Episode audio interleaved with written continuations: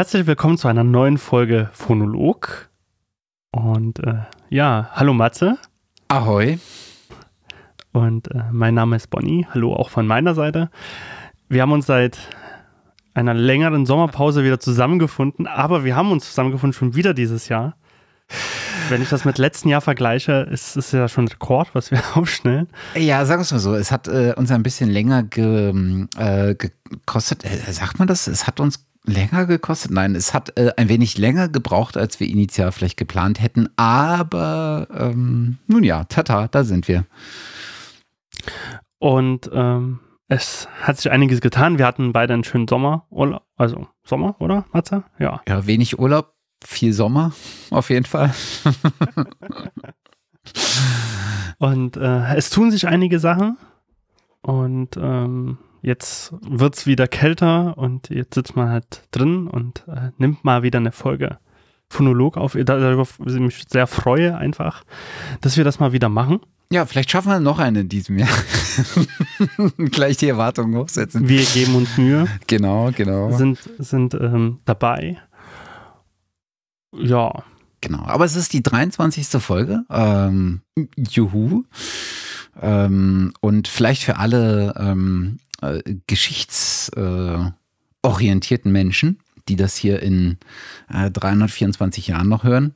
Ähm, es ist Montag, der 24. September 2018. Ich weiß nicht, ob das, äh, ob das wichtig ist, aber ich, wer weiß. Äh, ja. Wahrscheinlich weniger. Wir haben ja, wir haben eigentlich wenig News, in Anführungsstrichen, über die wir ähm, berichten wollen. Denn wir haben ein bisschen uns den Themenfokus dieser Episode in der letzten vorgegeben. Weil ich glaube, wir haben on the record äh, gesagt, dass wir ähm, den Aspekt ähm, Bildung mal zurückstellen und in der nächsten Episode machen. und vielleicht sollten wir unserer angekündigten ähm, äh, Themensetzung da auch nachkommen. Und ähm, das tun wir heute, in, indem wir über Bildung speziell im Audiobereich reden. Wir hatten auch schon mal eine Folge mit äh, Harald Fischer gemacht, mhm. meinen damaligen äh, Tondozenten von der, von der Berufsausbildung oder aus der Berufsausbildung und ähm, haben uns da schon mit verschiedensten Themen zum Thema Audio und Lehren beschäftigt. Ähm, heute wollen wir das Thema von der Seite beleuchten, dass wir sagen, okay, hey, wie, ähm, was haben wir denn für ähm, Inhalte genutzt, um uns fortzubilden, um uns erstmal so eine Basis zu schaffen im Thema Audio oder im Audiobereich? Und was wir heute so konsumieren und machen und tun und ähm, wollen einfach da mal ein paar verschiedene Wege aufzeigen, wollen Webseiten aufzeigen, die wir nutzen, Bücher, was auch immer. Mhm, Matze, Bücher. wie hast denn. Bücher hatte ich oh. gar nicht mehr auf dem, auf dem Das ist tatsächlich was, was bei mir echt ganz, ganz, ganz nach hinten runtergefallen ist fast. Also ich habe so ein paar, aber oh, grauselig, da gucke ich wirklich so selten rein. Und weil immer dann, wenn ich sie gebrauchen könnte, habe ich sie halt nicht. Das ist äh, echt merkwürdig. Und, und äh, klar, jetzt könnte man wieder anfangen mit ähm, hier EPUB oder Kindle. Ähm, ja, immer wenn ich es gebrauchen könnte, habe ich das Kindle-Ding halt nicht äh, dabei. Ja, es gibt aber eine Kindle-App auf dem äh, Rechner. Ähm, ja, nein. Also tatsächlich Bücher, krass, ist bei mir wirklich wenig mittlerweile. Uiuiui. Um, ist aber auch gar nicht schlimm. Ich meine, es verändert sich ja auch mit verschiedenen Sachen.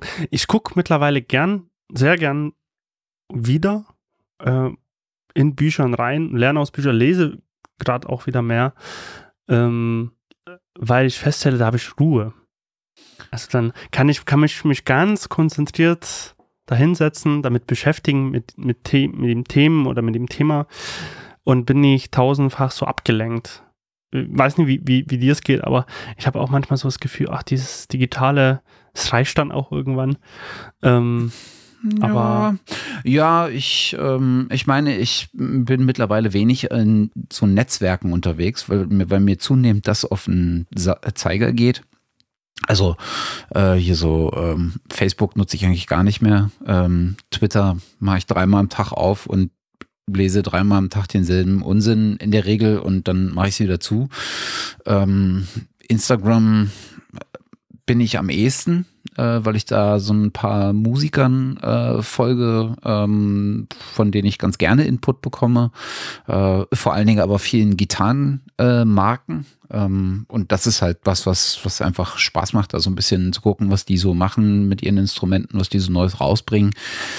Ähm, Ansonsten habe ich dieses, äh, ich bin überwältigt von den, äh, von diesem digitalen gar nicht mehr so stark, weil ich sehr selektiv äh, mittlerweile unterwegs bin, was ich äh, konsumiere und was nicht.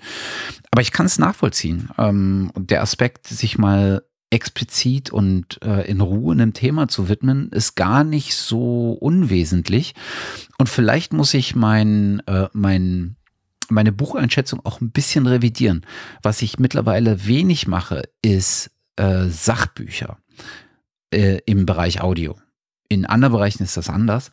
Aber äh, was ich tatsächlich im Bereich Audio an Büchern mache, sind äh, so, ja, vielleicht ist es auch eine Art Sachbuch, aber einfach Berichte, ähm, im Prinzip Dokumentationen, äh, Dokumentationen in Buchform. Also die Geschichte der ersten Alben der Beatles. Ne? Was für ein Studio, also wir alle wissen, was für ein Studio, aber ähm, was für Equipment äh, haben die genutzt? Warum haben die das genutzt? Äh, was haben sie beim Mixen äh, gemacht?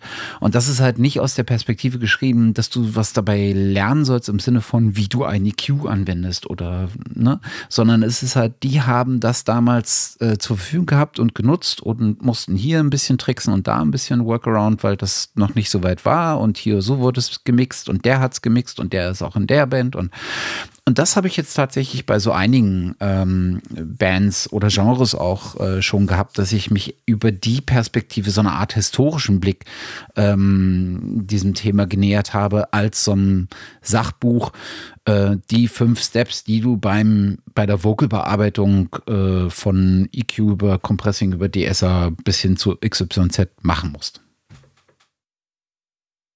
Das ist ja auch eine, einfach eine andere spannende Perspektive. Also zum Beispiel, ähm, was ich mir jetzt geholt habe, ein sehr spannendes Sachbuch, Producing Great Sound for Film and Video von Jay Rose. Das ist vielleicht sogar ein Standardwerk, würde ich jetzt mal behaupten, so was Filmton betrifft. Mhm. Ähm, sehr umfangreich, was, und da geht es halt vor allen Dingen um Aufnahme, Post und und und. Und äh, von der die, in Englisch heißt er Expert Tips from Pre-Production to Final Mix. Und das zieht sich halt mal so, so ein kompletter Workaround halt durch. Ähm, da kann man zum Beispiel ganz, ganz viel lernen. Aber ich finde auch das Drumherum, wie du schon beschreibst, halt ganz spannend. Ne? Das sind ähm, Themen, die dann halt um das eigentliche Thema, sage ich mal, drumherum kreisen. Was halt auch sehr spannend ist, wie halt, wie die Alben der Beatles entstanden sind und, und, und. Ähm, aber bevor wir uns so, glaube ich, so in den ganzen einzelnen He Einzelheiten verlieren, was wir sehr, gerne natürlich auch machen. Oh ja. Wie hat es denn bei dir angefangen, dass, dass du gesagt hast, hey, ich will mich jetzt im Bereich Audio bilden? Was hast du denn am Anfang konsumiert und wie unterscheidet sich das zu heute? Mm, ich, ich glaube, bei, ähm, bei mir, habe ich wahrscheinlich schon mal am Rande erwähnt, bei mir ist das äh, so ein Stückchen in Wellen gekommen. Ne? Ich habe irgendwie als, als Jugendlicher ähm, angefangen, Instrumente zu spielen oder ein Instrument zu spielen, Gitarre, ne? Greatest äh, Guitar Hero ever. Und äh, was gibt's Besseres, als bei einem äh, Lagerfeuer äh, ein, ein äh, Mädchen zu beeindrucken? So aus der Warte her ähm, kam das.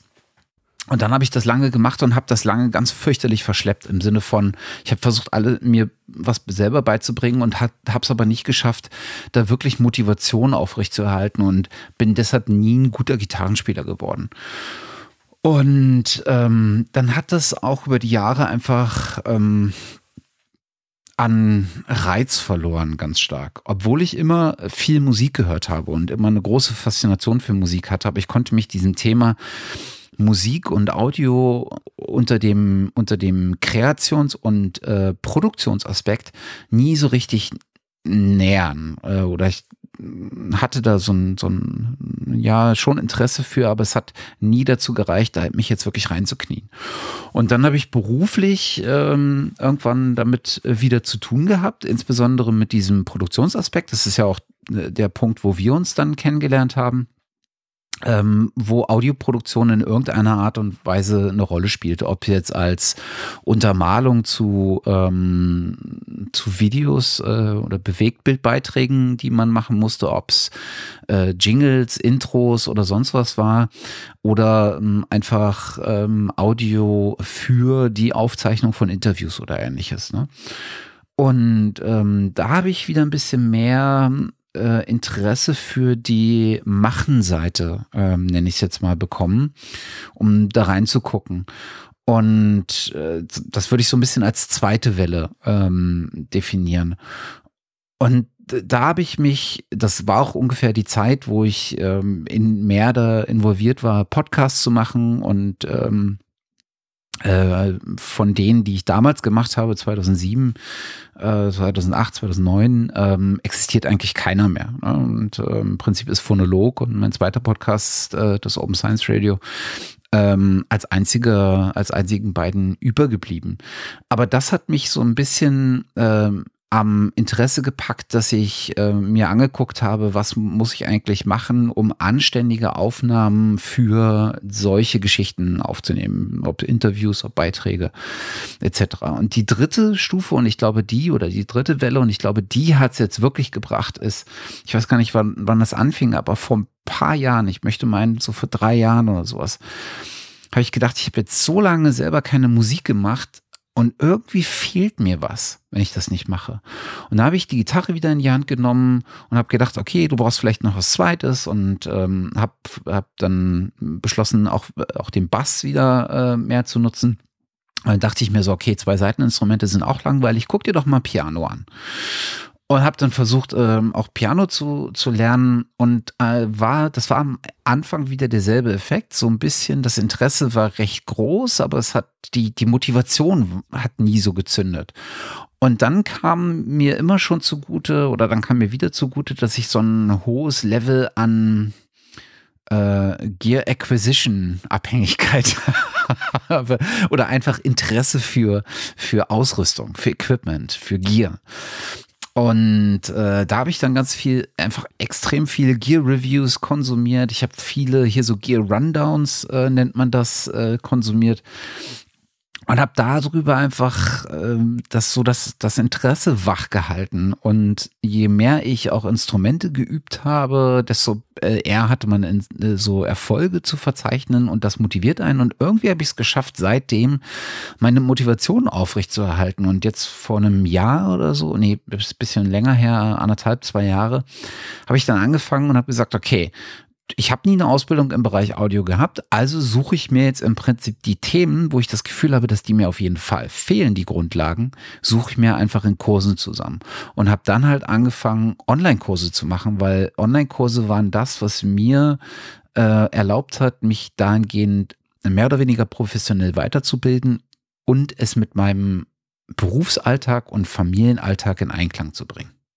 Das ist so als Kurzabriss mein, meine Perspektive, über die ich komme. Ist aber eine sehr spannende, also das ist ein sehr spannender Weg, finde ich, sich ähm, damit zu beschäftigen, weil dann hast du ja auch alle ähm, dunklen Täler durchschritten.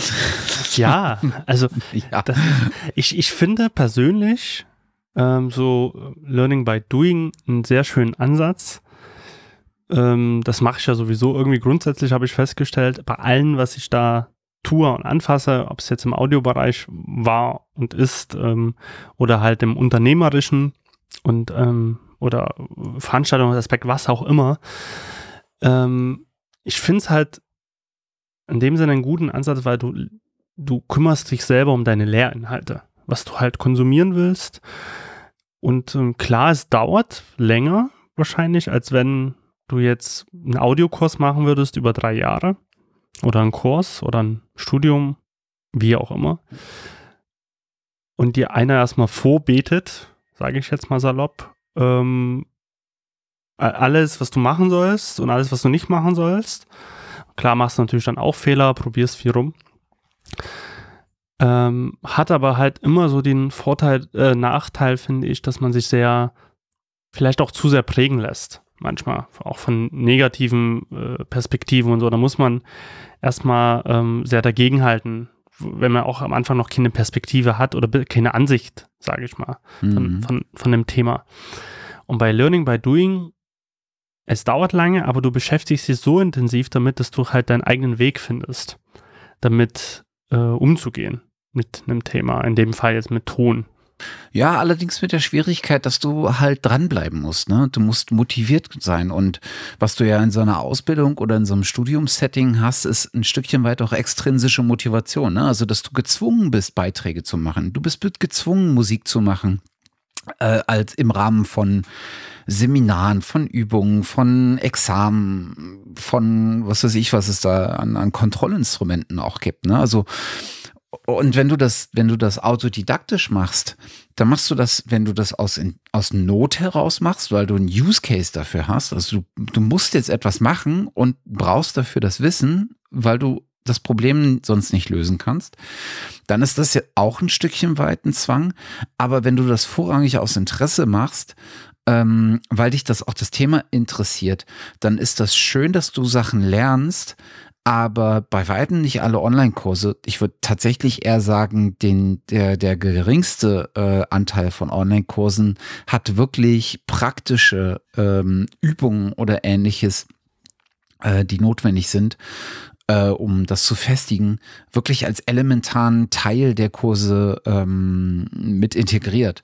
Und dann stehst du vor der Heraus, äh, Herausforderung, dass du neben dem Konsum dieser Inhalte, die dein Wissen aufbauen, auch immer Zeit und, und, und, und äh, Zeit opfern musst im, im schlimmsten Fall und Aufwand damit hast und Kraft investieren musst, um dich zu zwingen, dich hinzusetzen und neben dem theoretischen Wissenserwerb jetzt auch praktisch üben, üben, üben, üben. Und ähm, das ist ja, so ein klassisches, äh, eine klassische Herausforderung, die halt selbst motivierte äh, Lerninhalte mit sich bringen. Ne? Und da scheitern dann auch viele, inklusive mir, der ich auch schon an vielen gescheitert bin. Ich habe diverse Kurse angefangen und nie zu Ende gemacht. Ähm, weil dann halt komisch, komischerweise meine Motivation hinten runterfiel oder weil ähm, ich dann einfach äh, im Job auf einmal mehr zu tun hatte und das dann hinten runtergefallen ist. Und ähm, so äh, online wie auch in der klassischen Ausbildung oder im klassischen Studium kommt es tatsächlich auch immer darauf an, wer ist derjenige, der dir es vermittelt und wie wird es dir vermittelt. Ne? Und ähm, was dann auch wieder zurückfällt auf, ähm, wie motiviert bleibst du oder bist du. Total, also da gebe ich dir auch extrem recht, weil ich kenne das auch allzu gut mit dem äh, Learning by Doing. Das ist halt, du bist halt von dir selber abhängig. Hm, du bist halt genau. wirklich, wie du schon sagst, irgendwann hat man vielleicht keine Motivation mehr, dann, dann, will man vielleicht auch nicht, dann ist da auch der innere Schweinehund auch viel zu groß. Ja. Und dann steht man da und denkt, ach nee, ich habe doch kein, doch keine Lust heute, mich hinzusetzen. Also so geht es mir halt ähnlich mit, mit ähm, Keyboard-Klavierspielen. So, mhm. da, dann kommen irgendwie tausend andere Sachen, die mich dann doch mehr interessieren, gerade in dem Moment oder nicht. Oder ähm, gerade auch ein Instrument zu beherrschen, braucht man echt extreme Disziplin. Ähm, ja. immer wieder zu üben, sich hinzusetzen. Was natürlich sehr, sehr gut ist, wenn man das kann, aber man muss es halt auch machen. Ne? Man muss es halt auch tun. Ähm, aber auch in der Audiobearbeitung, ne? Also äh, auch ja. EQ ist ja letztendlich ähm, ein Instrument. Also auch da brauchst du ja einfach sehr, sehr viel Übung, um zu wissen, was du wie am besten machst. Ne? Was du jetzt vielleicht nicht machst ähm, anstelle dessen. Und am Anfang neigt man ja dazu, sehr ähm, beim, beim Editing oder beim, beim, bei der Audioproduktion auch sehr, sehr starke Schritte zu machen. Ne? So lange, bis sich auch das Gehör schult äh, und du einen gewissen, eine gewisse Perzeption äh, für ähm, das hast, was da akustisch passiert und das identifizieren kannst und das, was du da identifizieren kannst, auch wieder zurückführen kannst auf ein Problem. Und das hängt ja auch sehr, sehr stark davon ab, dass du das diverse Male auch gemacht hast und an unterschiedlichen Materialien gemacht hast, die dich immer wieder vor neue Herausforderungen und vor neue Probleme stellen. Und der große Nachteil ist, an Online-Geschichten ist, auch wenn viele mit einem Forum oder ähnliches kommen, aber es das heißt ja nicht, dass du zu, immer zur selben Zeit eine einigermaßen anständige und vernünftig große Studien- oder Lernergruppe bist, dass du so Peer-Group-Effekte nutzen kannst, wie hier produziert mal einen Track und ladet den im Forum hoch, damit eure Mitlerner äh, sich das anhören und sozusagen bewerten können. Das hast du halt oftmals nicht. Das heißt, dieser Feedback-Kanal von jemandem, der es kann, oder von jener, jemandem als zweite Meinung, der in einer ähnlichen Situation ist wie du, der fehlt dir bei vielen Online-Angeboten nahezu komplett. Und das ist der große Vorteil in so Settings wie Ausbildung oder Studium ja. oder feste Kurse, die vielleicht auch teilweise vis-à-vis -vis oder ähm, in, so, in so einem Meeting-Setting stattfinden. Weil da hast du jemanden, der im besten Fall einfach schon ein Experte ist und der dir dann Tipps und Tricks und Feedback geben kann zu dem, was du gemacht hast. Aber ich, ich will es nicht missen. Für mich ist es einfach eine großartige Gelegenheit, mich trotzdem fortzubilden. Und das, obwohl ich einen Job habe und obwohl ich eine Familie habe, einfach die Zeit, die mir dann noch bleibt, ähm, darin zu investieren, mehr Wissen zu akquirieren und mich dann vielleicht auch zu zwingen, ähm, das zur Anwendung zu bringen und dann langsam auch eine Routine äh, zu etablieren und, und, und, und eine Praxis hinzukriegen und ein bisschen Gefühl für die Dinge zu kriegen. Naja, also ja, Mal schwierig, mal gut, aber alles in allem kann ich es eigentlich nur jedem empfehlen. Mit was hast du denn oder wie hast du denn angefangen? Also, was so meine Eingangsfrage war. Also, hast du mit irgendwie Blogs angefangen oder hast du dann auch mit Literatur hm. doch am Anfang angefangen? Wie, wie, wo hast du dann das erste Wissen über Ton so für dich herbekommen?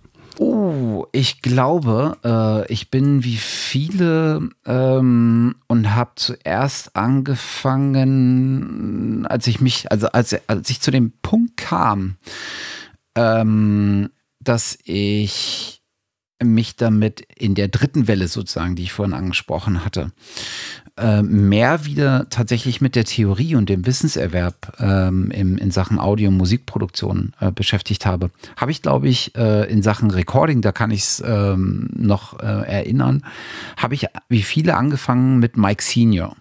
Mike Senior, sagt ihr vielleicht was? Cambridge Music äh, Technology hat zwei Bücher äh, geschrieben. Ich könnte sogar sein mehr.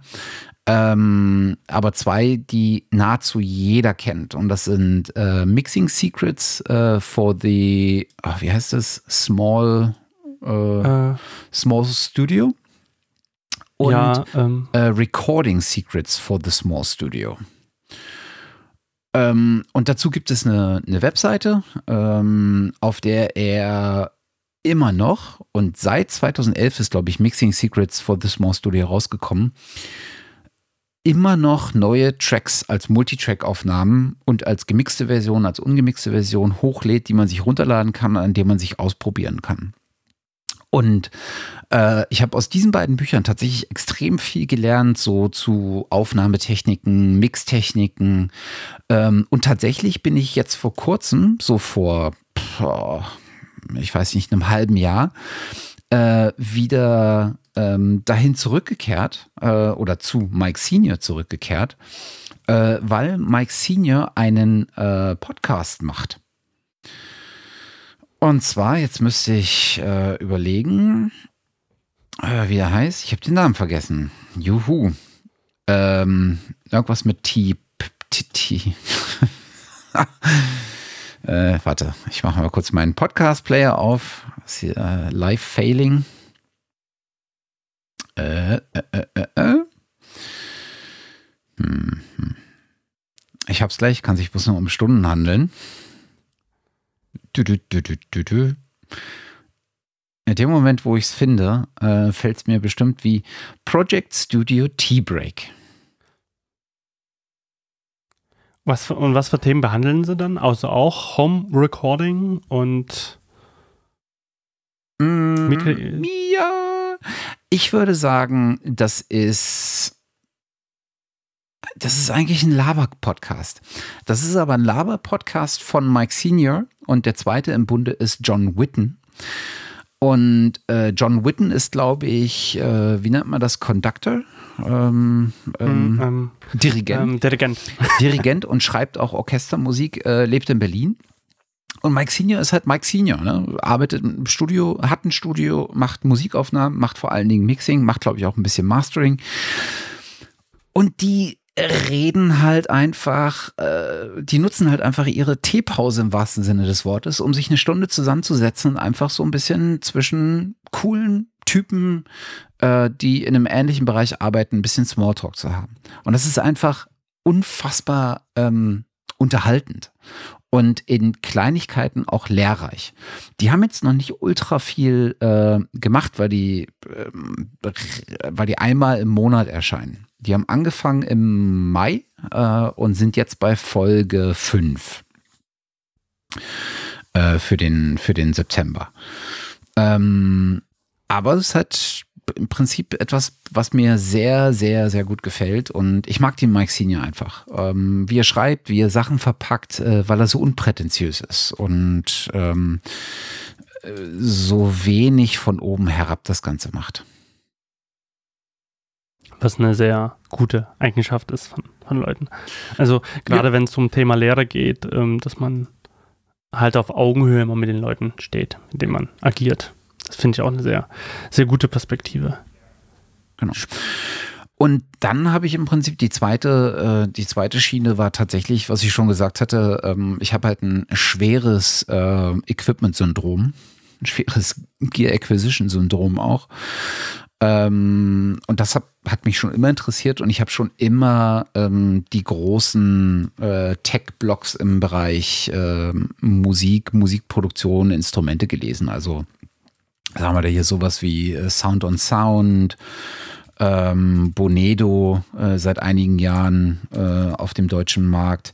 Ähm, Delamar, ähm, wobei vieles bei Delamar mag ich halt nicht. Ähm, aber es gibt einige Autoren, die ich ganz spezifisch mag. Ähm, so jemand wie Felix Baas beispielsweise ähm, hat auch ein, einfach ein sehr gutes Händchen für sehr ausführliche, sehr klare Tests, äh, die, er, ähm, die er macht.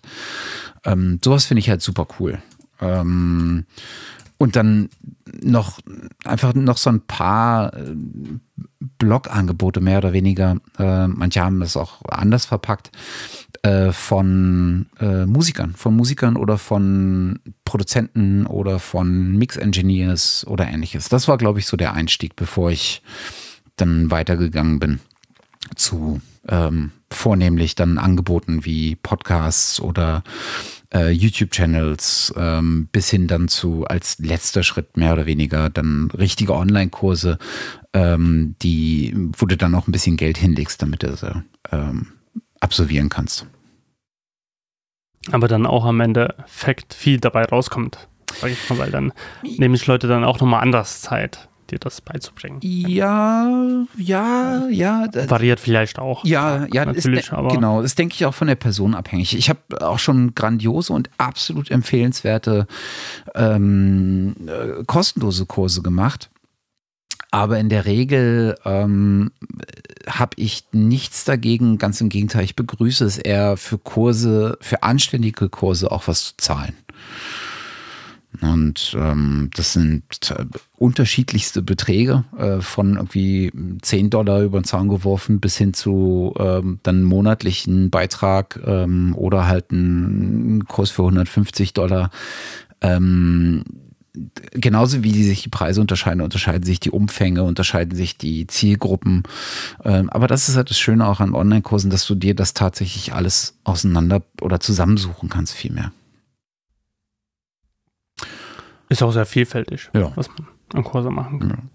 Ja. Ähm, spannend. Also eigentlich auch die ganze Bandbreite ne, von von, von, von klassischer Literatur über Blogs, über Podcasts, über Kurse. Ja, ich meine, dieses, ähm, dieses, ähm, wie heißt das? Äh, die deutsche Übersetzung wäre Hans Dampf in allen Gassen. Äh, das englische Pendant dazu äh, wäre Jack of all trades, Master of none. Äh, trifft bei mir wahrscheinlich sowohl zu meinem Wissensstand zu oder zu meinem Interesse zu, als auch über, äh, als auch zu meinem Bildungsweg, äh, klassischen wie in diesem freiwilligen Sinne. Ähm, wirklich viele Quellen, auch immer mal abwechselnd. Also ich habe Phasen, wo ich mehr äh, mehr Blog-Inhalte äh, konsumiere. Da habe ich Phasen, wo ich ausschließlich über YouTube-Beiträge äh, irgendwie äh, mir so Dinge reinfahre. Komplett unterschiedlich. Wie hast du denn angefangen? Ich vermute, bei dir ist es ähm, ein bisschen stringenter als bei mir, oder? Wäre jetzt meine, meine Erwartungshaltung. Jetzt muss ich erstmal lachen. Ähm, stringent und so. Ähm, also ist bei mir wie immer so ein bisschen Kraut und Rüben, aber irgendwie alles. Nee, so schlimm ist es nicht, aber ähm, mein Leben war bis, bis jetzt ja auch immer sehr geprägt von, wie bei dir, auch so mit Reise verbunden und verschiedenen Ländern halt aufgewachsen und verschiedene Sachen gemacht. Und ähm, ich habe das vielleicht bestimmt auch schon mal erzählt. Mich hat es ja so mit also 15, 16 war gepackt mit Thema Ton, Sound. Ähm, vorher wollte ich ja also eigentlich mehr so in Richtung Grafik ja was machen, ist so zumindest so die Idee, aber so richtig was gefunden, wo ich so viel losgebrannt bin, hatte ich zu dem Zeitpunkt nicht. Ähm, wusste bloß immer, ich mache gerne Projekte, ich will da was machen und habe dann gesagt, oh, okay, Ton, damit will ich mich beschäftigen. Ich komme ja aus der Musik, aus der elektronischen Musik und hatte ja von nichts eine Ahnung. und äh, habe mich damit angefangen zu beschäftigen. Habe viel Learning by Doing gemacht, dass ich gesagt habe, okay, gut, ich hatte dann, ich glaube, dann relativ schnell Ableton Live entdeckt und eine erste kleine Version, mit der ich dann halt gearbeitet habe. Und dachte, okay, gut, wie kann man sich jetzt irgendwie bilden? Wie kann man jetzt wirklich Wissen erlangen und nie nur irgendwie so rumspielen? und irgendwas tun.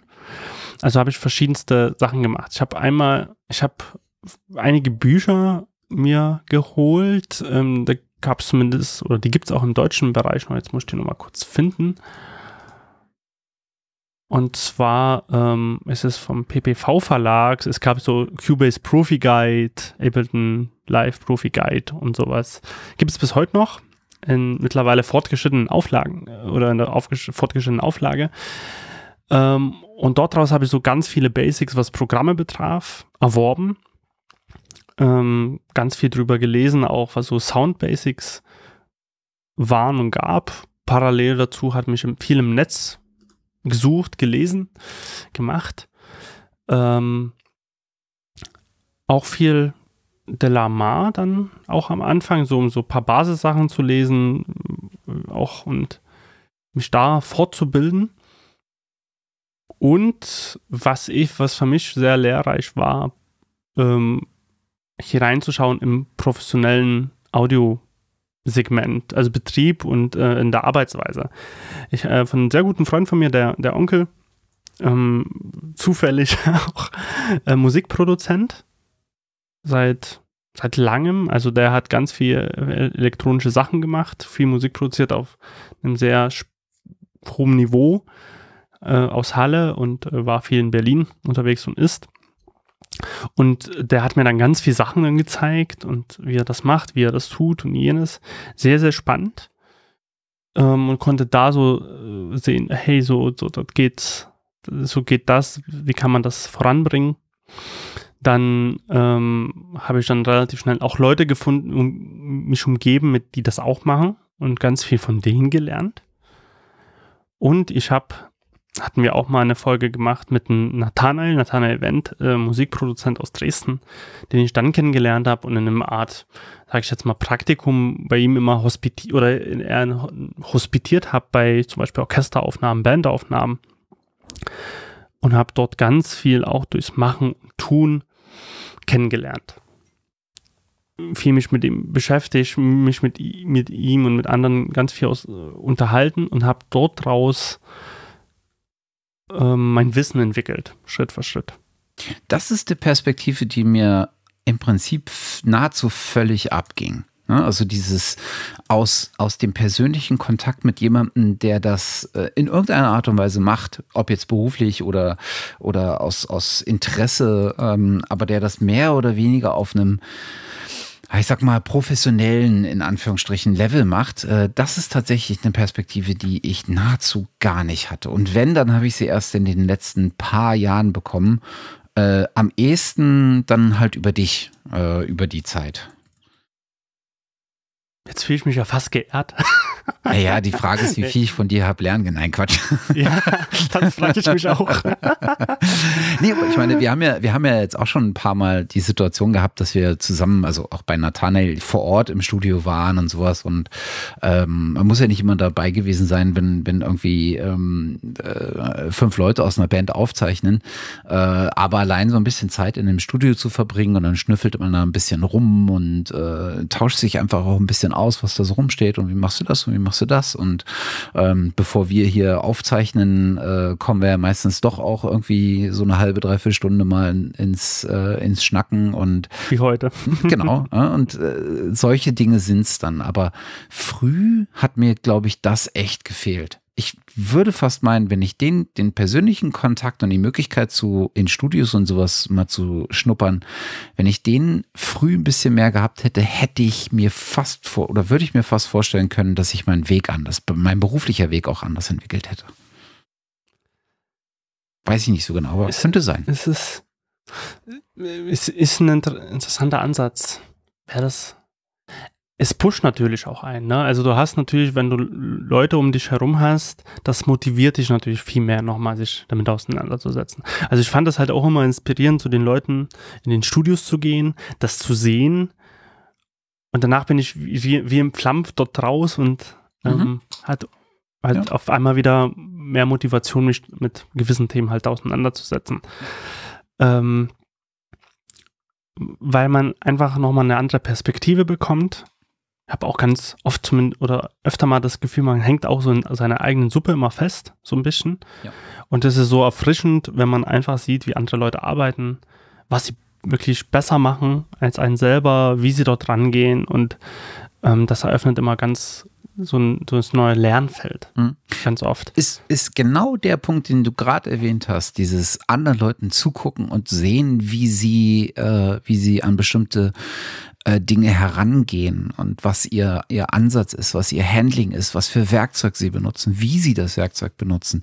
Genau das ist einer bei mir äh, oder einer der Faktoren, der sich bei mir jetzt seit vielen Jahren äh, prägend äh, festgesetzt hat.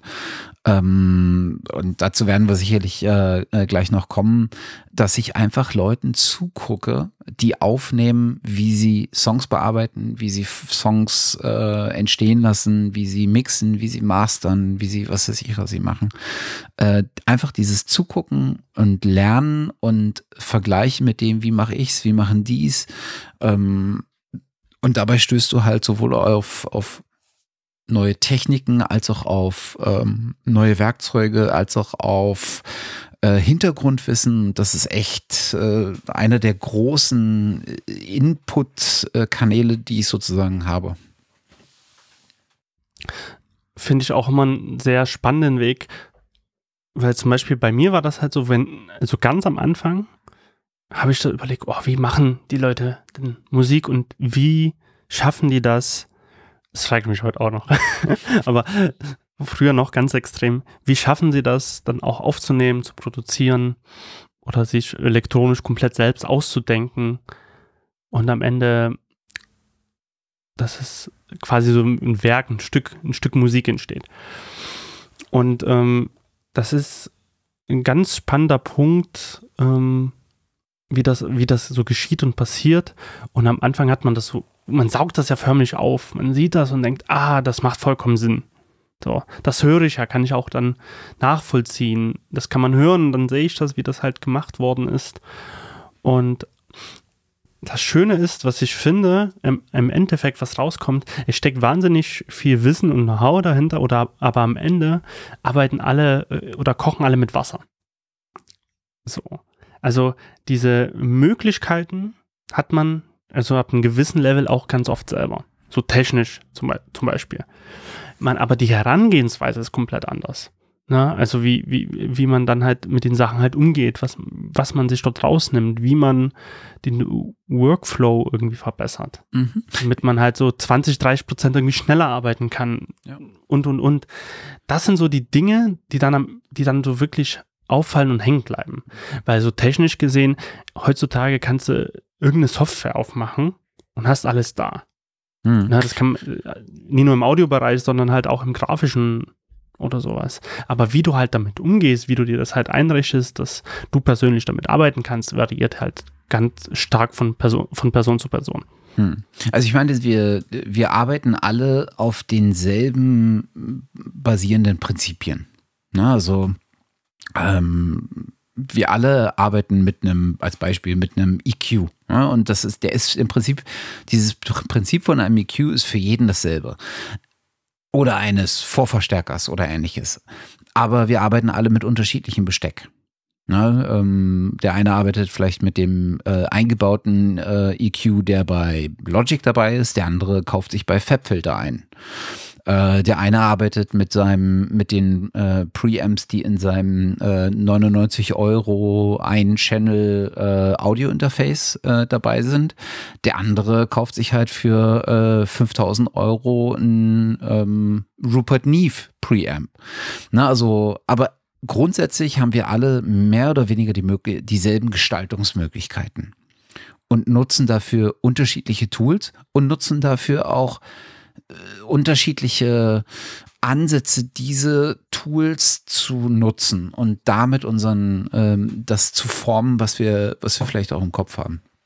Und das macht es halt genauso spannend. Ne? Also auch wenn, auch wenn ich, äh, keine Ahnung, wenn ich ähm, mir den ähm,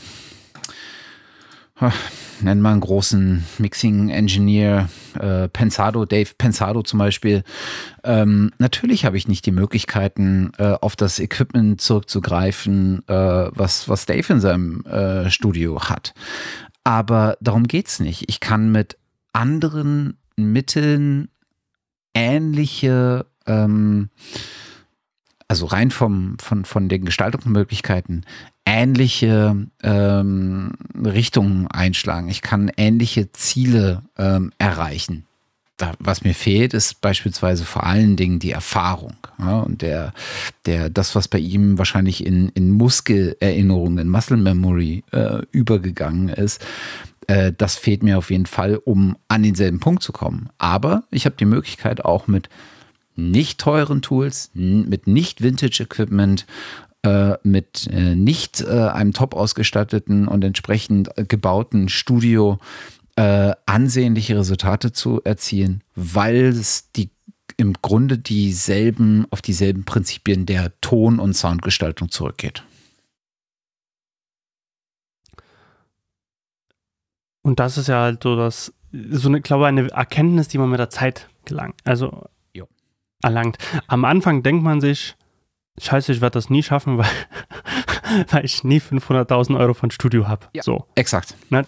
Das ist wahrscheinlich so der erste Gedanke, der kommt, wenn man erstmal damit sich beschäftigt, wie das entsteht oder wie man das halt aufnehmen will.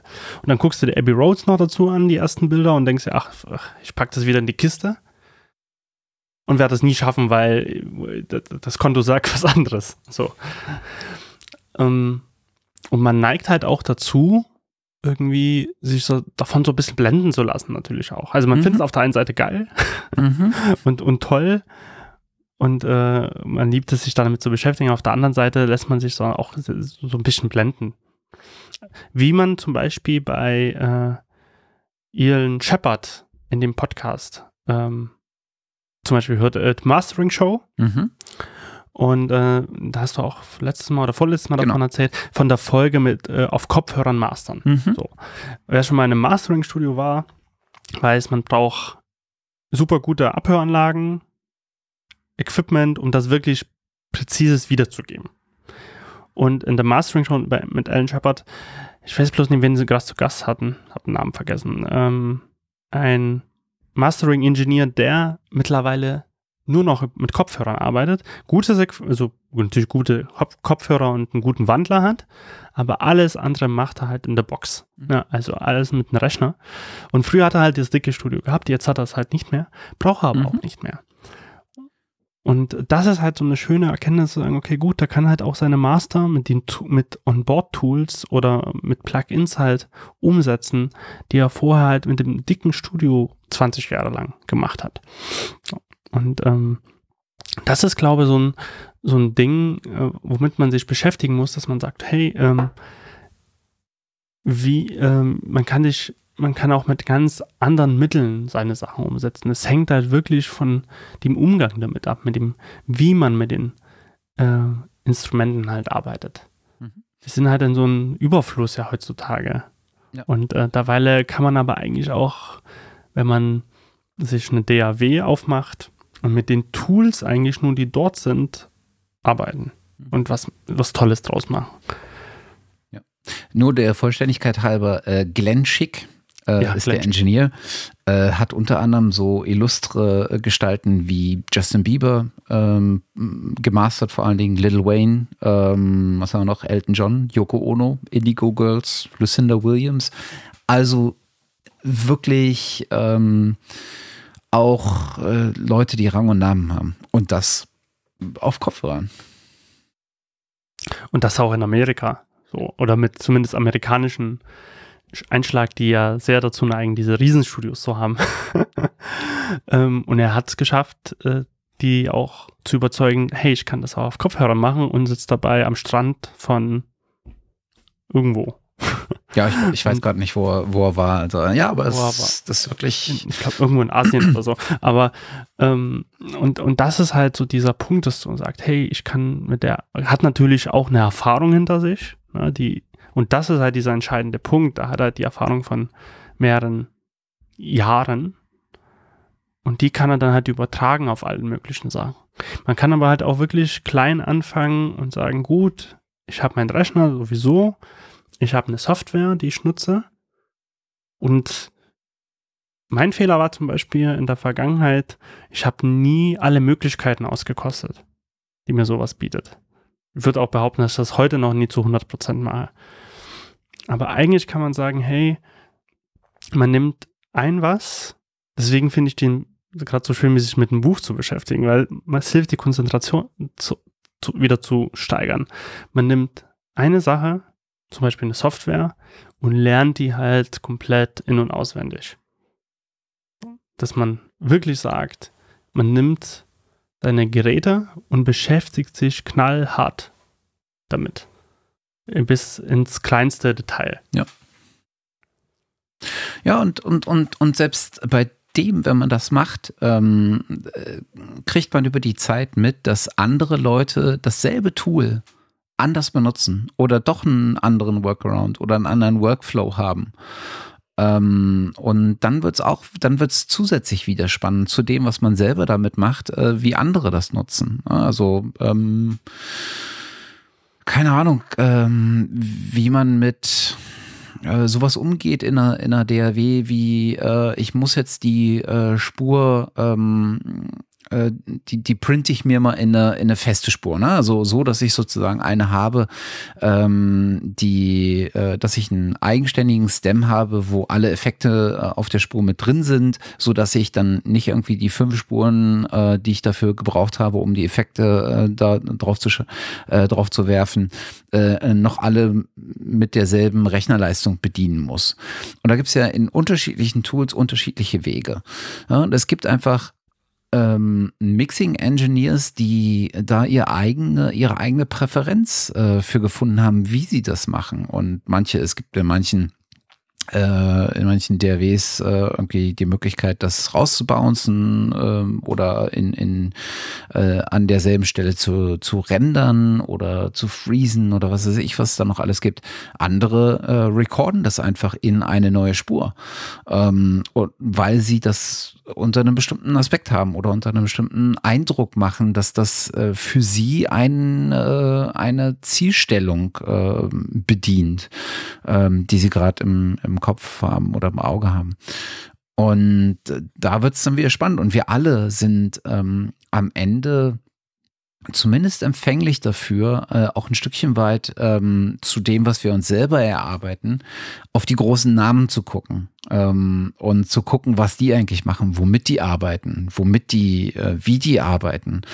Äh, und ich glaube, jeder von uns ist auch ein bisschen schuldig, wahrscheinlich eins der großen Plugins gekauft zu haben von einem Andrew Sheps, von einem Tony Maserati, von einem Chris Lord LG und wie sie nicht alle heißen, Manny American und ne, die alle irgendwie bei den großen Plugin-Herstellern ein Plugin haben, meistens so, ein, so eine Art äh, Channel äh, Strip äh, Plugin oder sowas, was einem, was einem äh, verspricht, ein Stückchen weit dieselben Tools zur Verfügung zu stellen und damit einen ähnlichen Sound hinzukriegen.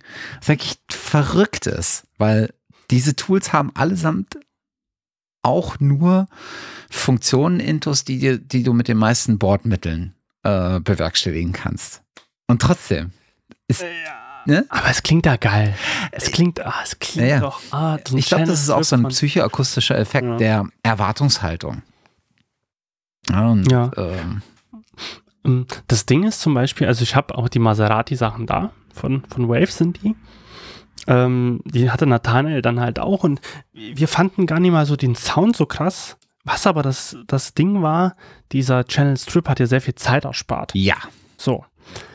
Weil ähm, du musst halt keine fünf Sachen reinladen, sondern durch seine Voreinstellung klingt auch nicht für alles gut.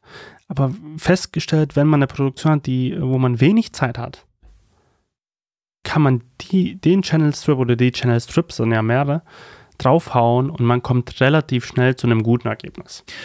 Und du hast in der Regel bei diesen Tools ähm, eine relativ mal mehr, mal weniger umfängliche, aber verlässliche Bibliothek von Presets da, die du als Ausgangspunkt nutzen kannst, was dir wieder mehr Energie äh, oder mehr Zeit spart. Ne? Also du hast sozusagen dann schon Einstellungen, von denen aus du loslegen kannst und dann für deinen Mix, für deine Spur, für dein, was weiß ich, was es werden soll, ähm, dann äh, zu, äh, zu, zu konfigurieren und zu ändern. Und äh, das erspart dir nochmal zusätzlich ähm, Zeit. Ja, und äh, das ist halt so ein, so, ein, so ein spannender Punkt auch. Also nicht nur, dass sie halt von Tony Maserati gemacht sind, aber, ja. sondern äh, eher so unter so einem Zeitfaktor, Workflow, ja. Zeit. Ähm, was mache ich denn, wenn ich nicht viel Zeit habe? So, also bei mir ist es dann halt auch so, so oft, ähm, zum Beispiel, ich kriege dann mal viel Sounddesign für Film. Das heißt, ähm, ich kriege einen Film und dazu habe ich jetzt zum Beispiel Budget, das reicht aber öfter mal auch nur für einen Tag, jetzt zum Beispiel, hm. um irgendwie ein Sounddesign zu machen, also Soundeffekte einzusetzen, die halt passend sind. Jetzt natürlich nicht tausendfach Detailarbeit reinzustecken, weil das gibt das Budget nicht her. Ähm, aber wie komme ich da halt auch schnell zu einem guten Ergebnis innerhalb zum Beispiel eines Tages? Und da kann man halt auch zum Beispiel viel auf so Preset-Sachen zurückgreifen. Da kann man viel auf auch Sounds zurückgreifen, die man ähm, erforscht hat, die schon gut sind. Und so weiter und so weiter. Und ähm, das sind so Workflows, die man sich halt auch aneignen kann. Durch Probieren, durch, äh, durch viel Testen, wo man sich auch dadurch auch weiterbildet. Wie kann ich denn eigentlich schnell arbeiten? Auch. Ähm, ja. Weil da, im Endeffekt ist ja halt auch so das, wenn man halt professionell arbeitet, ich meine, wenn man frei, freizeitlich damit umgeht, ähm, Home Recording jetzt zum Beispiel und andere Sachen, kann man, ich sag jetzt mal salopp, man kann ja theoretisch so viel Zeit investieren, wie man will. Ob ich jetzt das Album heute oder rausbringe oder in einem Jahr oder zwei, ist ja jedem so selber überlassen.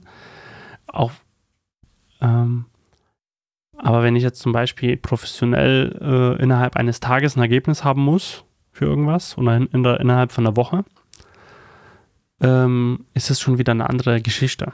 wo man dann schnell arbeiten muss und ähm, gewisse Sachen einfach beachtet äh, und, und einfach seine Instrumente gut kennen muss, mit denen man umgeht. Ja. Also ist ja, ist ja durchaus eine der Erkenntnissen, die sich, glaube ich, äh, früher oder später, wahrscheinlich eher später einstellt, dass man äh, selbst im Home Recording Bereich, wenn man das Ganze äh, auch nicht unbedingt aus kommerziellem Interesse betreibt, ähm, sich hinsetzen sollte und Dinge nicht zu lange vor sich hin gern lassen, weil man diese, dieser Punkt, in dem wir uns, glaube ich, alle schon mal äh, befunden haben, dieses nicht zum Ende kommen, und dann lässt es mal vier Wochen liegen und machst es wieder auf und denkst so, eigentlich könnte ich nochmal von neuem auf äh, anfangen, weil das gefällt mir jetzt gar nicht. Das ist durchaus ein Aspekt, der gar nicht so unwichtig ist, finde ich. Ja, ähm, und das ist der Aspekt, der ganz gut ist bei kommerziellen Projekten, die eine dezidierte Deadline beispielsweise haben. Die zwingen dich halt, Entscheidungen zu treffen. Und Entscheidungen treffen ist tatsächlich etwas, was, was, was man merkt, was unglaublich wichtig ist in diesem ganzen Kreativumfeld. Ne? Du musst dich halt irgendwann mal Total. festlegen auf eins. Und das lernt man tatsächlich schlechter, glaube ich. Es sei denn, man kann sich dazu zwingen, ähm, in diesem, in diesem Hobbyumfeld, nenne ich es jetzt mal. Total. Also das, das wird man auch ganz hart lernen müssen, dass man sich entscheiden muss. Ähm, am Anfang hat man wahrscheinlich eher diese Phase, wo man sich nicht entscheidet, also ganz am Anfang, wo man denkt, ah, wann ist es irgendwas fertig? Ich habe zum Beispiel von, äh, von Armin von Büren, den ich auch ab und zu mal erwähnt habe, ähm, Fan vor allen Dingen eigentlich von den eher früheren Sachen, die er gemacht hat, mittlerweile so lala. ähm, kommt aus der elektronischen aus dem Trance-Bereich und hat mal erzählt, da hat für seinen ersten Track, den er gemacht hat, fünf Jahre gebraucht. Uiuiuiui. Ui, ui, ui. Weil er so schlimm Perfektionist ist, dass er, und bis er das alles erfahren hat, wie man damit umgeht, mit diesen ganzen Tools und sowas, hat er echt fünf Jahre, ich glaube, während des Studiums halt einfach damit verbracht. Jugendstudium, um äh, da den Track zu machen. Ja, das ist schon nicht wenig. Und äh, was halt das Gute, äh, was was man dann also ein Beispiel halt festmachen muss, was für eine Durchhaltedauer man haben muss. Und bei ihm war halt aber auch irgendwann der Punkt halt erreicht, wo man sagt, okay, gut, jetzt ist es mal fertig. Ähm, aber da, das hängt halt auch so damit zusammen, ne, nee, es ist nie gut. Es ist nicht gut. Und diese Frage kann man sich ja jedes Mal stellen. Mhm. So, wann, wann ist man denn zufrieden mit irgendwas?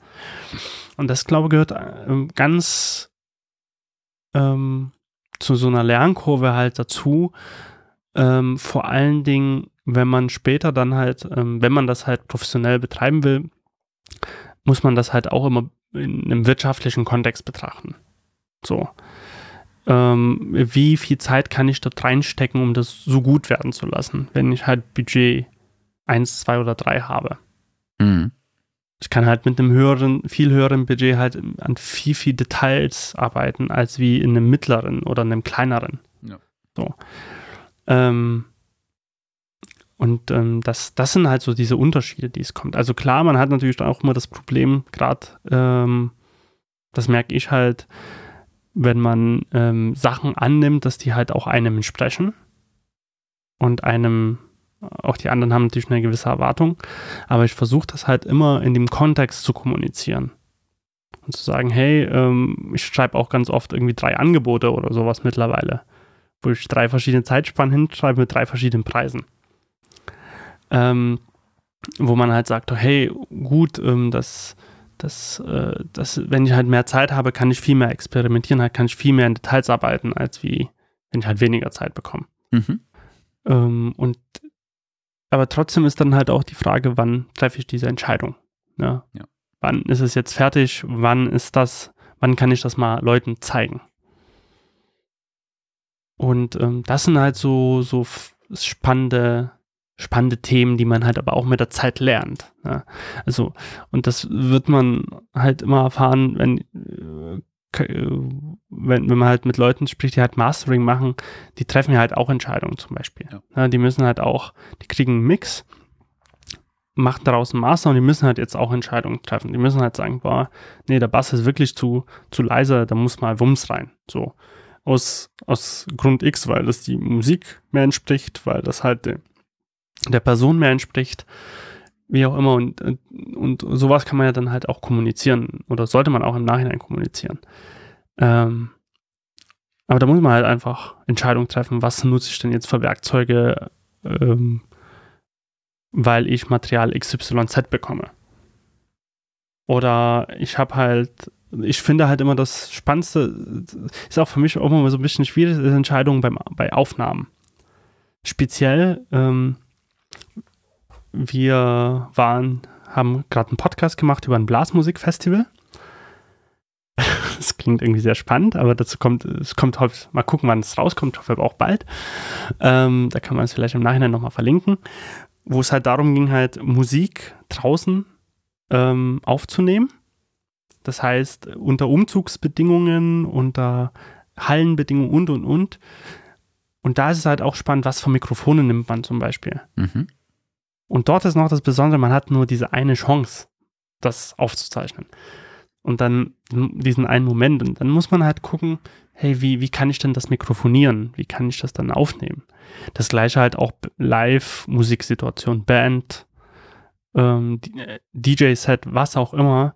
Wie, was für Entscheidungen muss ich denn treffen, um speziell jetzt ähm, die Aufnahme gut klingen zu lassen? Hm. Auch, das, auch das mitzunehmen, was du tatsächlich haben willst. Ne?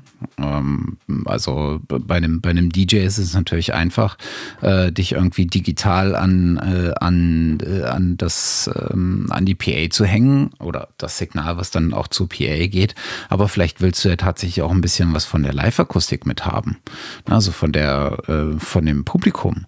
Äh, bei sowas wie einem Blasorchester, äh, ich meine, wer von uns kann behaupten, er hätte schon mal äh, Bläser aufgenommen, geschweige denn dann auch noch eine ganze, äh, ganze Anzahl von unterschiedlichen Bläser, Bläsern, also von den kleinen, hier so flötenartigen, äh, bis hin dann zu den großen ähm, Tuba oder ähm, ähnliches.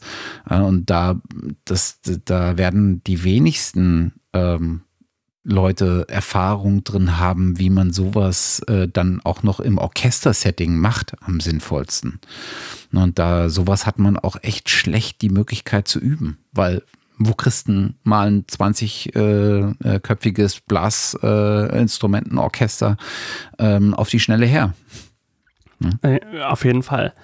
Und äh, dann noch die Herausforderung, wir hatten halt zum Beispiel dort keine großartige Mikrofonierungsmöglichkeiten vor Ort.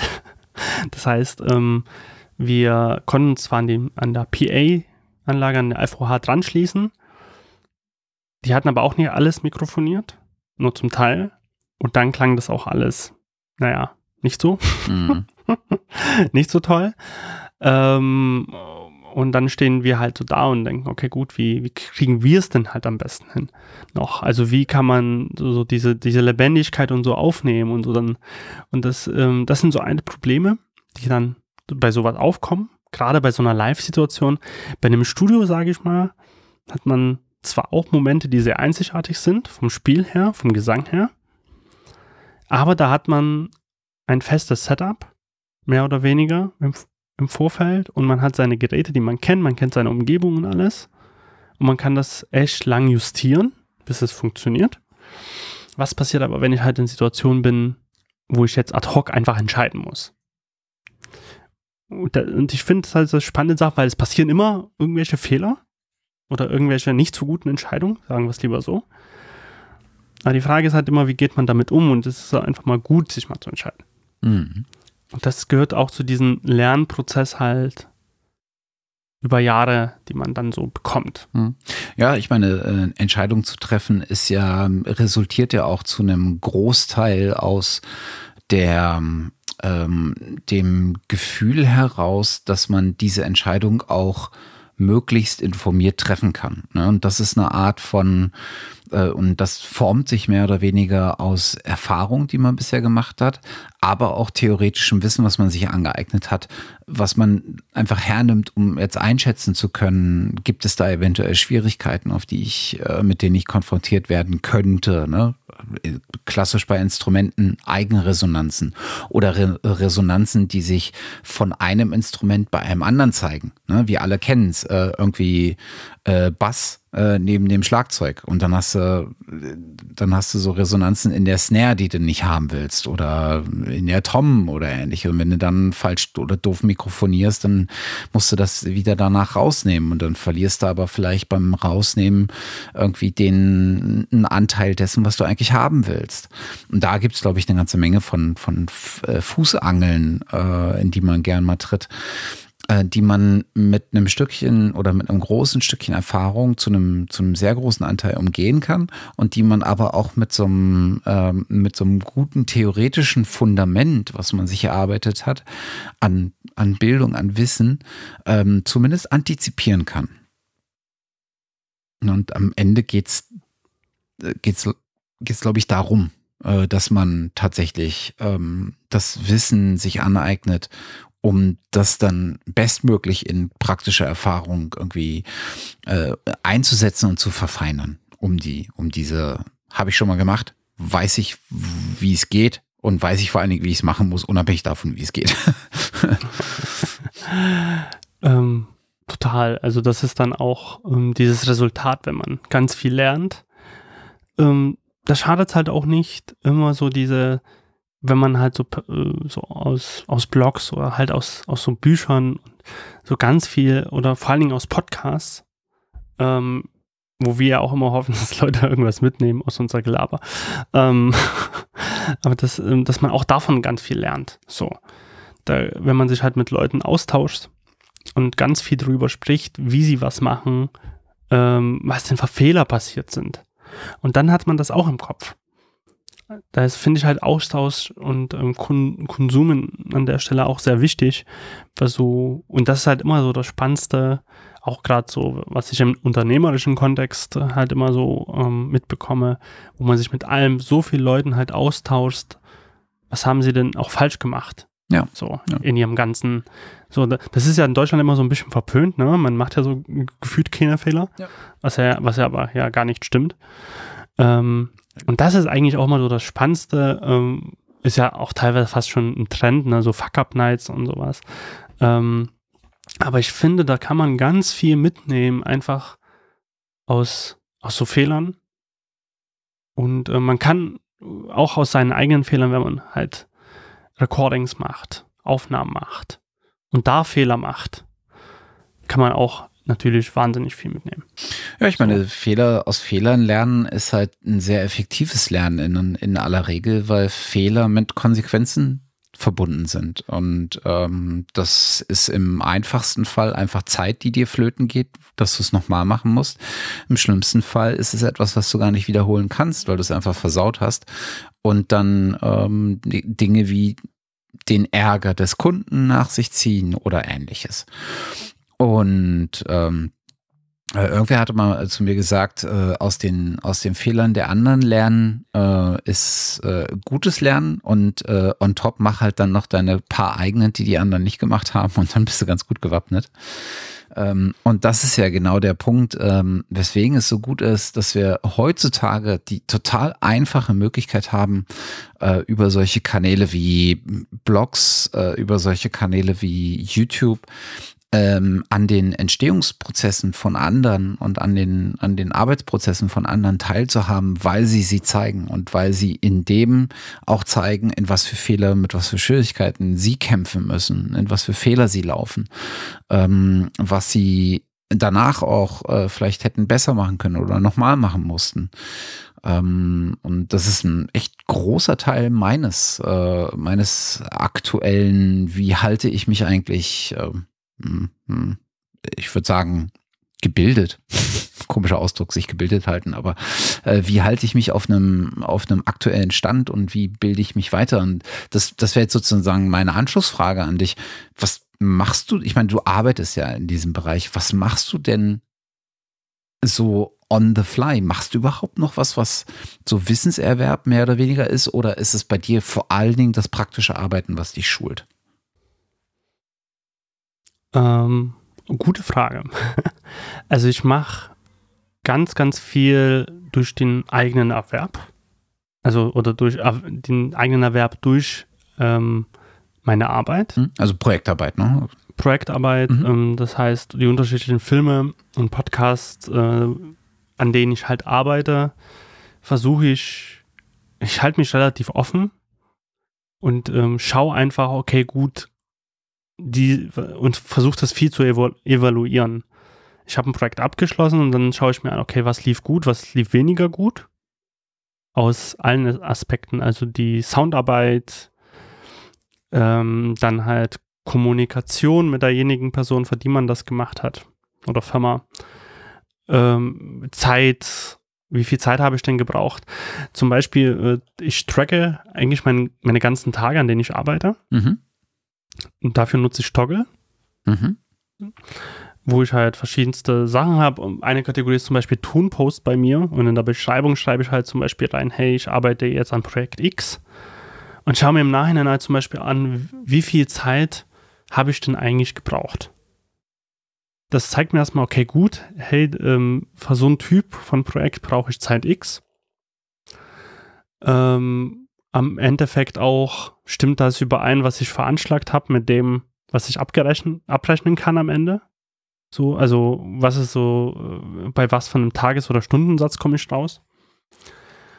ich schaue mir jedes Mal an, hey, wie, wie klingt der Sound auf, auch an, auf, auf verschiedenen Plattformen? Wie sind, was hat da gut funktioniert? Was sind so, was für Sounds, für Sounddesign kann ich denn immer wieder nehmen? Und lernen halt aus diesen ganzen Prozessen so rundherum alles Mögliche für mich selber.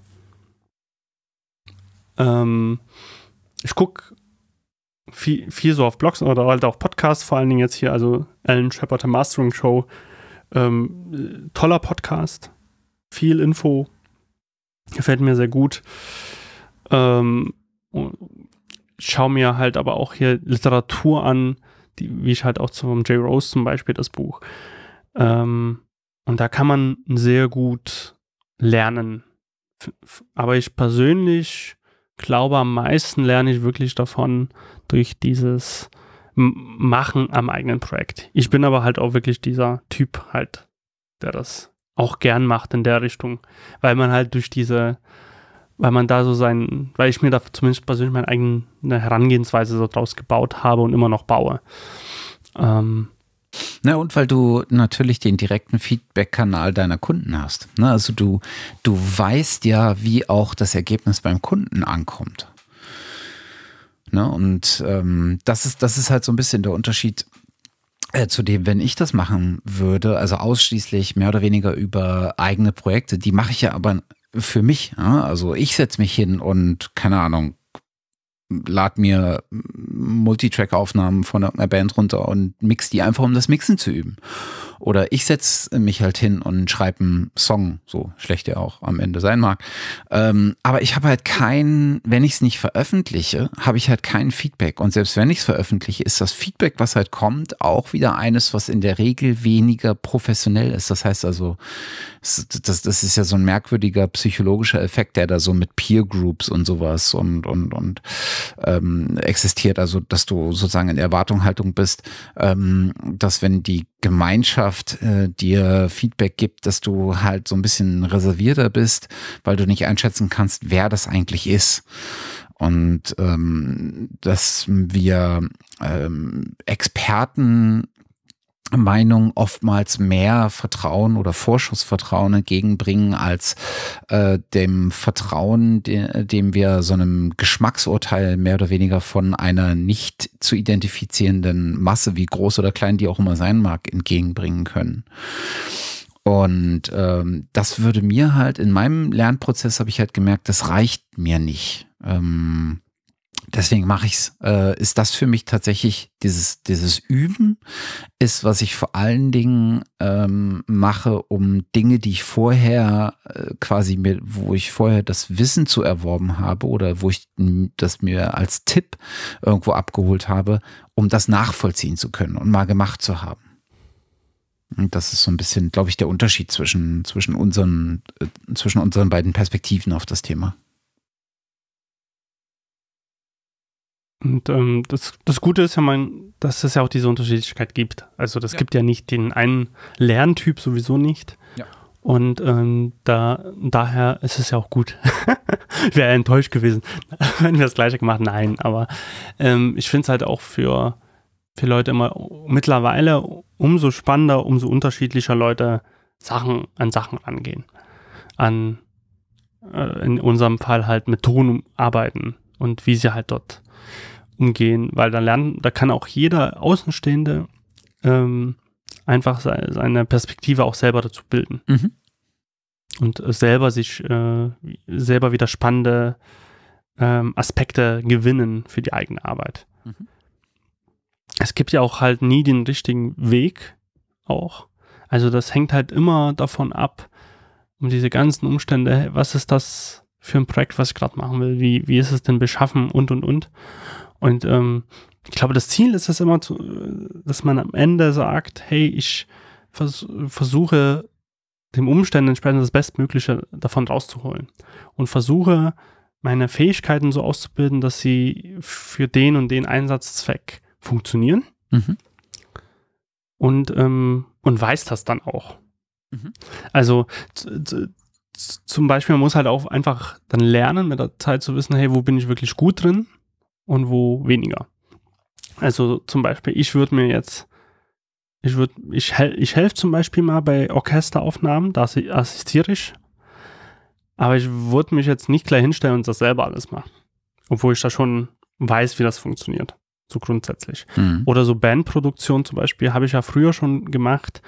Weiß ich nicht, ob ich mich gleich wieder so rantrauen würde. Weil, weil ich das äh, eine lange Zeit nie gemacht habe und ähm, einfach andere viel besser waren in dem, was ich gemacht habe. Also viel besser waren als ich. Und das ist halt auch so ein Fakt, den man lernen muss mit der Zeit. So ähm, zu wissen, hey, was kann ich?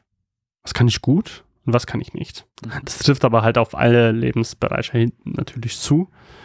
Ähm, und äh, dementsprechend ist halt auch im Tonbereich. Also man kann, man merkt das halt auch, man kann, wenn man halt Ton macht und Ton ist halt auch eine breite breite Sache, ob es nur Aufnahme ist, Mischung, Mastering, Sound Editing, Komposition.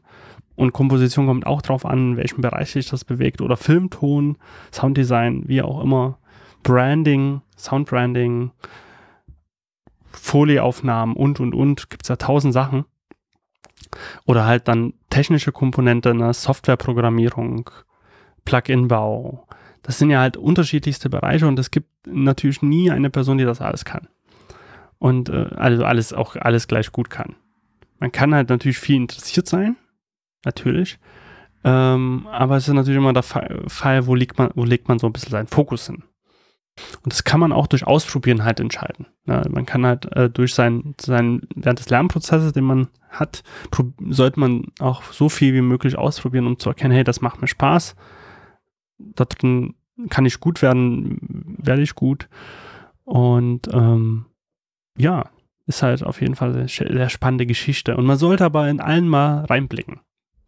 Ja, und dasselbe gilt ja auch für den, ähm, für den Aspekt, ähm, wie du ähm, jetzt lernst, übst oder wie wir auch immer das Ganze nennen ähm, ist ja sowohl von deinem, von deiner eigenen Präferenz, von deiner eigenen, von deinem eigenen Werdegang bis dahin äh, beeinflusst, wie auch von der Situation. Ne? Du hast ja gesagt, du hast für Kundenprojekte in der Regel jetzt keine fünf Wochen Zeit. Das heißt also, wenn du ein Problem im, im Mastering-Bereich hast, ähm, dann kannst du ja jetzt nicht noch einen drei Wochen Kurs machen, der dich schlussendlich dahin führt, ähm, vielleicht das Problem genauer ähm, auf einen Aspekt oder weniger Aspekte runterbrechen zu können und dann zu lösen, sondern du brauchst halt ad hoc entweder eine Idee, eine Eingebung oder du musst es halt durch Probieren bestmöglich versuchen in den Griff zu kriegen.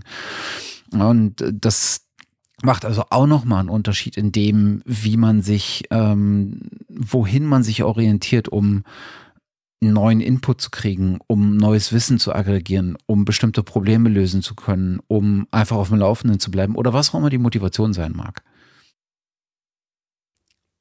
Ganz genau. Also das äh, kann man nicht besser zusammenfassen können. Also es ist halt immer, ähm, es ist, glaube ich, immer vom, vom Fall abhängig. Dass man immer schauen muss, äh, was was kann ich denn leisten und äh, wie, was müsste ich denn noch dazu lernen, um das zu leisten.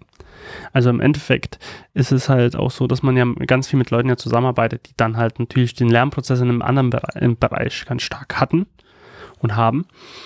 Und ähm, dort draus ähm, kann man immer auch schöpfen. Mhm. Ja. Also wenn ich natürlich jetzt, wie du schon sagst, ein Mastering-Problem habe und kann ich mich natürlich nicht drei Wochen jetzt hinsetzen und bin dann auch nur so ein Zehntel gut, wenn überhaupt, von jemandem, der das schon ganz lange macht.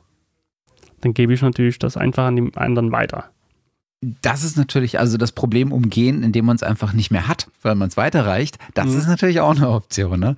Also die, ja. die ist ja zu dem, zu dem ganzen Komplex steht ja auch ähm, noch zur, äh, zur, zur Debatte mehr oder weniger oder zur, ähm, zur Verfügung zu erkennen, dass man etwas nicht so gut kann und zu entscheiden, dass es andere besser können, wenn es innerhalb der eigenen Möglichkeiten ist. Ne? Also wenn der sozusagen äh, dann äh, ohnehin bei einem knappen Projektbudget ähm, dann in der Lage bist, okay, ich muss das Ding jetzt selber mastern, weil ich habe einfach kein äh, Budget mehr, was ich für einen Master-Engineer jetzt aufbrauchen kann, dann wird dir das Problem halt einfach selber auf die Füße fallen.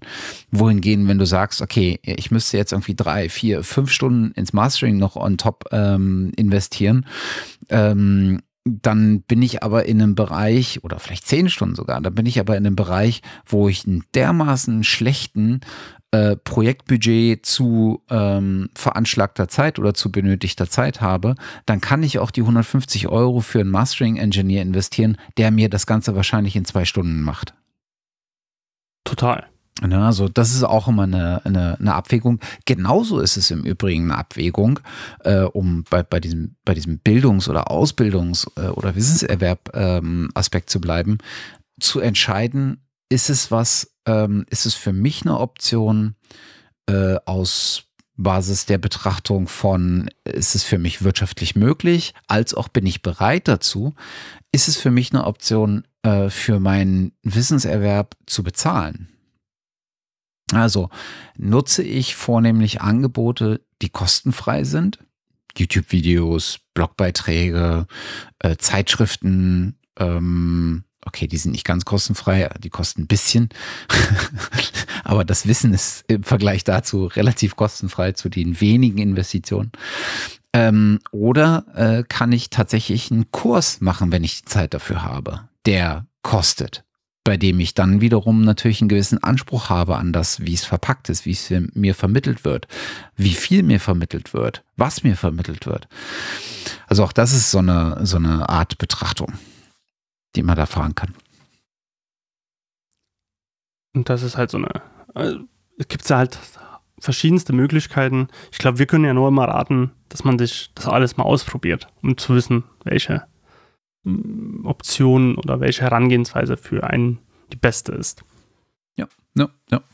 Auf jeden Fall so. Und, und es gibt, es gibt halt nie für alles. Also ich kann es nur von meiner eigenen Warte im Prinzip äh, einschätzen. Ich habe über die Zeit ähm, Kurse äh, wertschätzen gelernt, vor allen Dingen dafür, dass sie ähm, viel Wissen an einem Platz aggregieren. Das heißt also, ich habe die Möglichkeit, viele Aspekte von einem bestimmten, ähm, von einem, von einer bestimmten Problemstellung oder einem bestimmten Themenfeld an diesem einen Platz zu erledigen.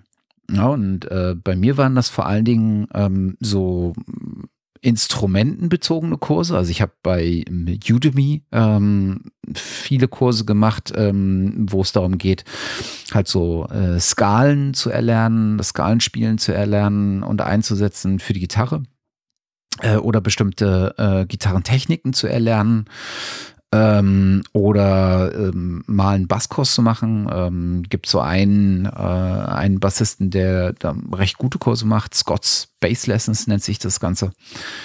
Ähm, oder dass ich äh, bei Musicism äh, einen Kurs zum Thema Gitarre lernen gemacht habe, einfach weil der die Art und Weise des Gitarrespielens von demjenigen, der den Kurs macht, äh, mir sehr zusagt.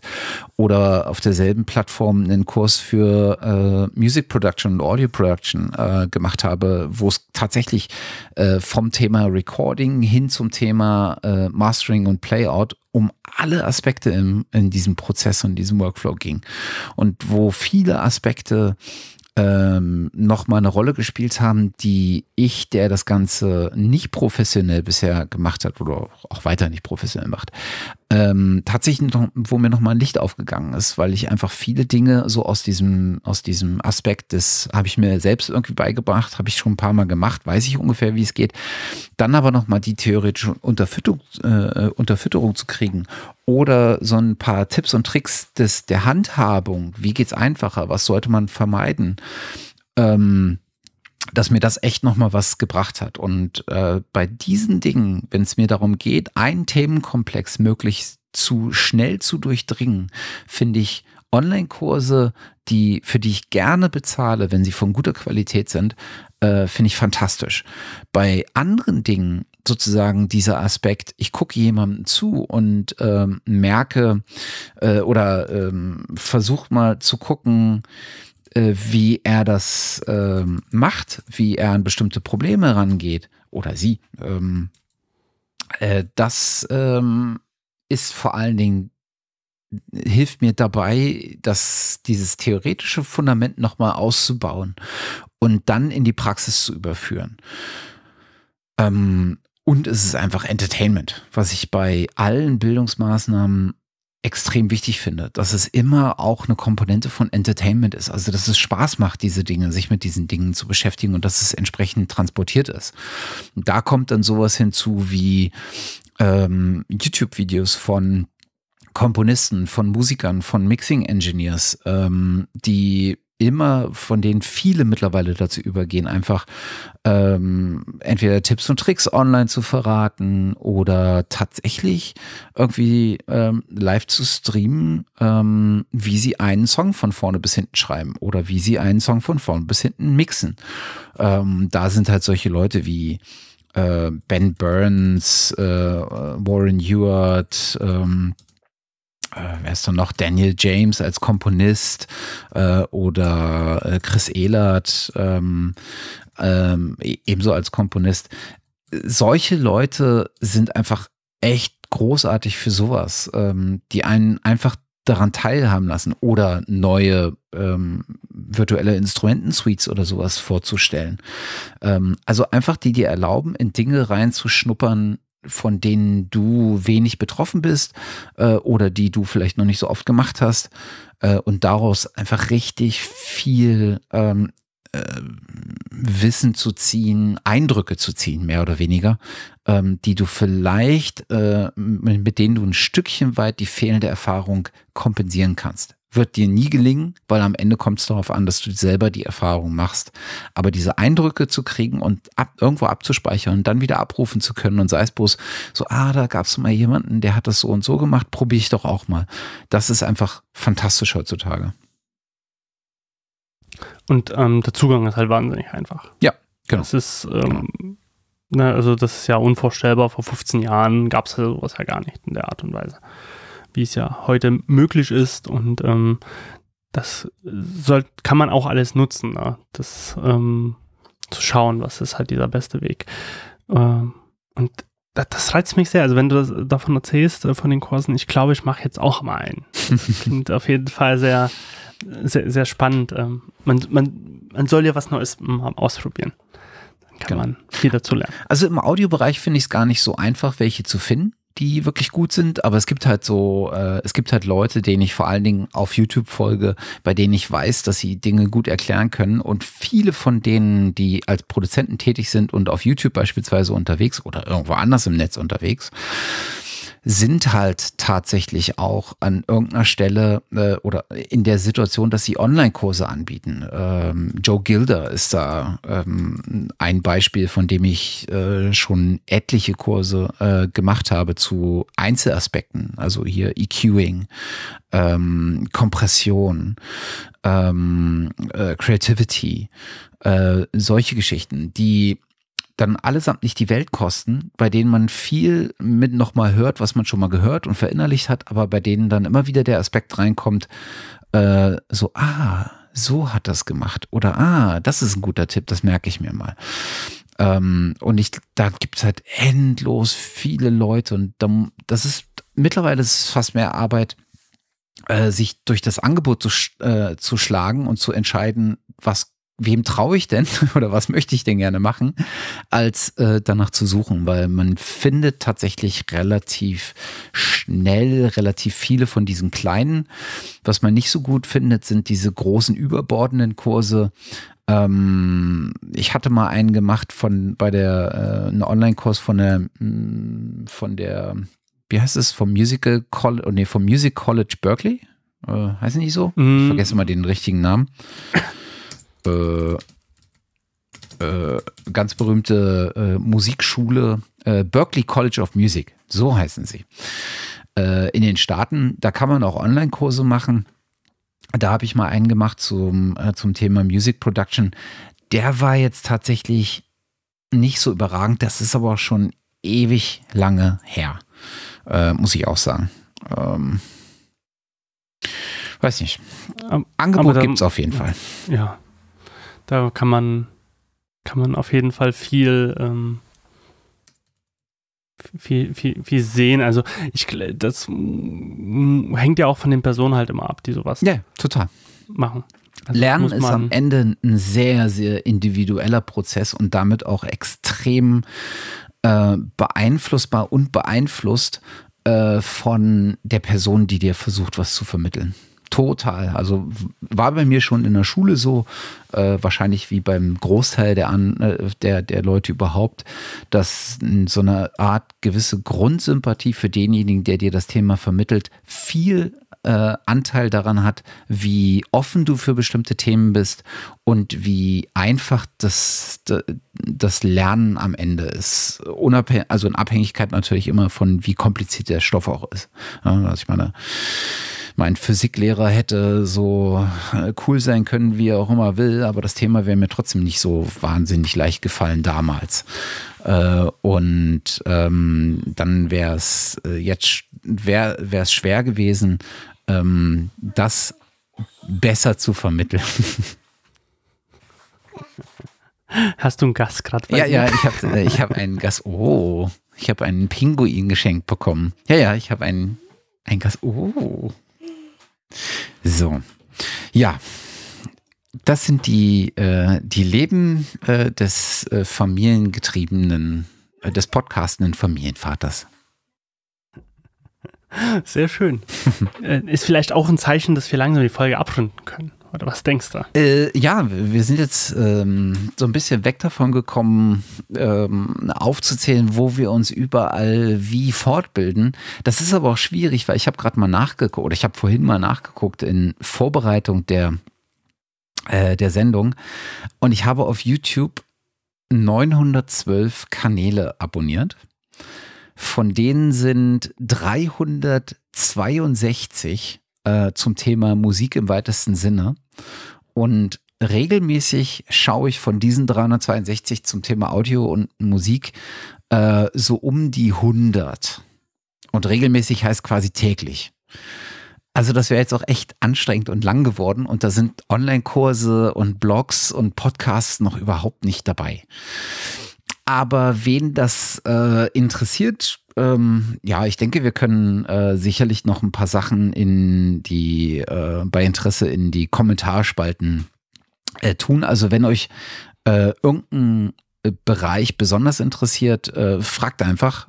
Vielleicht habe ich ja den einen oder anderen Tipp oder vielleicht hat Bonnie auch den einen oder anderen Tipp, wo man sich am besten schlau macht und wo man am besten die Nase reinsteckt. Und dann helfen wir sehr gern weiter. Genau. Also keine, keine Scheu. Schreibt uns gerne einen Kommentar. Nein, sowieso nicht. Oder eine E-Mail oder twittert uns an. Ja. Und Ich mein, wir helfen dann. Weiter. Jetzt gehen uns natürlich Backlinks verloren. Ne? Das wäre natürlich toll, wenn dann jemand sehen würde, dass wir darauf verlinken. Äh, aber ich glaube, heutzutage funktioniert das Internet auch nicht mehr so richtig. Früher waren Backlinks irgendwie toll und dann ist man denen gefolgt und, ähm, und, und hat sich angeguckt, woher die eigentlich kommen und wer das eigentlich ist, von dem das da kommt. Aber okay, wenn ich einen YouTube-Kanal mit irgendwie in 500.000 Abonnenten bin, dann interessiert es mich auch am Ende äh, nicht mehr, woher es kommt. Kann ich auch verstehen. Wo Backlinks noch gut funktionieren, sind regionale Blogs. Total. Also hast Das, du, hast du ähm, vielleicht jemanden, der in Dresden sitzt und äh, Audioproduktionstutorials macht? Ah, habe ich tatsächlich in Leipzig. Und in- zwar Wer ist es denn in Leipzig? Paul Marx. Ja, Paul Marx. Genau, der äh, sitzt, glaube ich, in Leipzig und äh, macht viel und äh, dem folge ich auch schon seit diversen äh, ja, Jahren, würde ich es fast sagen. Okay, äh, dann bringen wir es mal zu einem Ende, da hier etwas Unruhe entsteht. Äh, wir freuen uns auf jeden Fall, dass, dass wir es wieder geschafft haben vor, über uns selbst. Äh, oder wir, besser gesagt, wir freuen uns, äh, dass äh, wir es geschafft haben, einen Podcast wieder aufzunehmen. Ich hoffe, äh, oder wir hoffen, dass ihr dann auch Spaß hattet bei der Folge, beim Zuhören. Auch wenn wir sehr ausgeschweift sind. Wie gesagt, bei Fragen einfach fragen. Äh, die Kommentarspalten sind äh, nicht hübsch, aber irgendwie nützlich meistens. Ähm, und ähm, ja, mal sehen, was wir das nächste Mal machen, würde ich sagen, oder?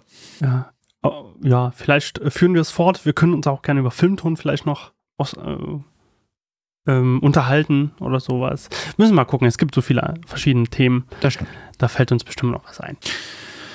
Alles klar. Dann herzlichen Dank fürs Zuhören bis äh, hier und jetzt und heute. Ähm, und ähm, dann gegebenenfalls bis zum nächsten Mal, hoffentlich äh, in Bälde. Bis bald. Bis Tschüss. bald. Ciao, Bonnie.